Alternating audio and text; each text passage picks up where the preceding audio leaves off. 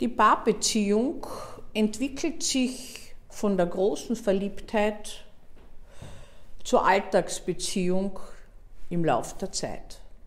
Am Anfang sehen wir den anderen nur aus unserer Perspektive.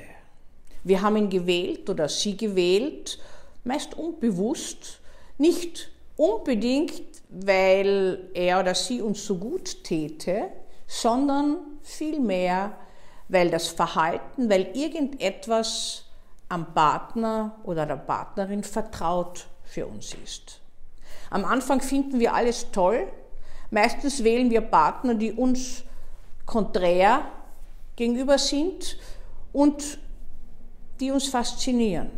Manchmal wählen wir auch Gleiches. Aber irgendwann wird das anfängliche Faszinosum zum Stolperstein. Am Anfang ist es noch wunderbar, dass der andere so bedächtig sich anzieht, langsam braucht, bis er fertig ist zum Spazierengehen. Irgendwann geht es einem so auf die Nerven, dass man ihn anfahrt, dass man lieber alleine spazieren geht und dass auch die Kommunikation verstummt. Zu einer Paarbeziehung gehört Beziehungsarbeit und zwar ein Leben lang, solange man mit dem Partner zusammen ist. In Zeiten wie diesen, in Krisenzeiten, prallen Paare aufeinander. Die üblichen Konflikte eskalieren, man ist meist auf engstem Raum dann zusammen und nimmt am anderen plötzlich alles Negative wahr. In solchen Momenten der Krise neigen Menschen auch dazu, dass sie vieles, was sie selbst stört, am anderen aufhängen und an ihm bekämpfen. Es wird aber wenig gesprochen, wenig Paare können wirklich konstruktiv streiten. Und die meisten Paarkonflikte sind ganz zentral und wiederholt auftretend. Es ist die Frage, wie viel Freiheit darf ich meinem Partner zugestehen, wie viel Freiheit brauche ich selbst. Dazu zu sagen ist, dass Menschen mit diesem Bedürfnis einerseits genetisch vorgeprägt sind und andererseits in der Sozialisation geprägt werden. Der eine fühlt sich nur glücklich mit dem anderen, möchte nichts allein unternehmen. Und der andere liebt es, fern zu sein und im Gedanken an den Partner sich zu freuen, wenn er ihm das alles erzählen wird. Oftmals kommen so zwei Menschen zusammen und müssen den kleinsten gemeinsamen Nenner finden. Weil sonst prallen die Bedürfnisse und die Wünsche aufeinander und das wird schwierig. Ein weiteres zentrales Thema ist die Intimität, die Sexualität, nicht nur die Vorlieben und die Frequenz, sondern wie sehr vertraue ich meinem Partner? Wie sehr muss ich mich verstellen? Wie sehr kann ich mich so zeigen, wie ich bin? und auch, wie sehr ist es denn erlaubt, dass mein Partner neben mir oder ohne mir jemanden anderen zärtlich anschaut, flirtet, verletzt mich das? In vielen Fällen wird es das tun, in den meisten vermutlich.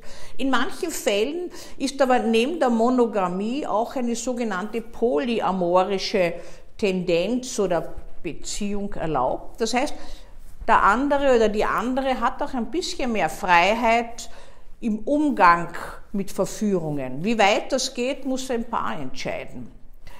In den 68er antiautoritäre Bewegung hat man die sogenannte offene Ehe proklamiert. Das heißt, jeder der Partner war aufgerufen, äh, so viel und so wenig er möchte, mit anderen zu kommunizieren.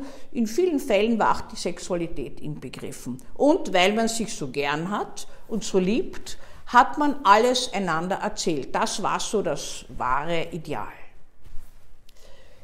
Die offene Ehe ist sehr bald abgeschafft worden sozusagen. Sie hat sich erübrigt, weil die Beziehungen auseinandergegangen sind. Die einen sagen, wir sind nicht reif genug für eine offene Beziehung, die anderen sagen, Zu einer Beziehung gehört Stabilität. Der Mensch ist zwar nicht monogam ausgerichtet, sollte aber seinen Verzicht lernen, um in Liebe mit einem zweiten leben zu können. Wie viel an Freiraum hier dem anderen zugestanden wird oder sich selbst, muss jedes Paar neu entscheiden. Ein weiteres Problem ist, wie sehr können denn Gefühle überhaupt an und ausgesprochen werden? Wie sehr hat ein Paar gelernt, mit Kritik umzugehen? Oder Dominanz- und Machtproblemen in einer Beziehung?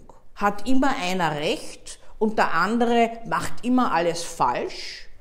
Oder ist hier eine ausgeglichene Gleichwertigkeit vorhanden? Darf man Schwächen zeigen oder muss immer stark, toll, schön und mächtig sein? Wie sehr werden denn Paare müde mitsammen in der heutigen Zeit, wenn sie völlig verschiedene Berufe haben und am Abend dann zusammenkommen, zu Hause sind oder einer ist den ganzen Tag mit den Kindern zusammen? Das ist alles höchst schwierig geworden inzwischen. Wie sehr ist es denn möglich, Spannung mitsammen konstruktiv, lustvoll abzulassen? Es ist ein Kunstgriff, einen Streit in einer erfüllten Sexualität ausklingen zu lassen. Es lässt sich lernen. Nicht von heute auf morgen. Aber es ist schwierig, dass überhaupt jeder einen einigermaßen Balance zwischen Bedürfnis und Anpassung an den anderen, das heißt an Kompromissfähigkeit entwickelt. Paare erleben auch im Laufe der Phasen des Lebens unterschiedliche Spannungen. Es gibt alte Paare, die zurückblicken und die sagen, wir haben uns ein Leben lang gestritten, aber wir sind zusammengeblieben. Das heißt, manche Paare brauchen chronische Reibungspunkte, als andere, die ständig nur Harmonie suchen. Beides führt zu unglaublichen Spannungstendenzen und zu energetischen Verlusten, die man in Kauf nehmen will oder eben nicht. Erfüllte Beziehungen speisen sich davon, dass man zuhören gelernt hat, dass man sich selbst in Frage stellen kann, dass man Kritik nicht als Angriff erlebt, sondern als geschenkte Rückmeldung und daraus etwas lernen kann. Paarkonflikte können sehr gut auch bearbeitet werden in Paartherapien. Darüber erzähle ich Ihnen gerne was in einem meiner nächsten Videos.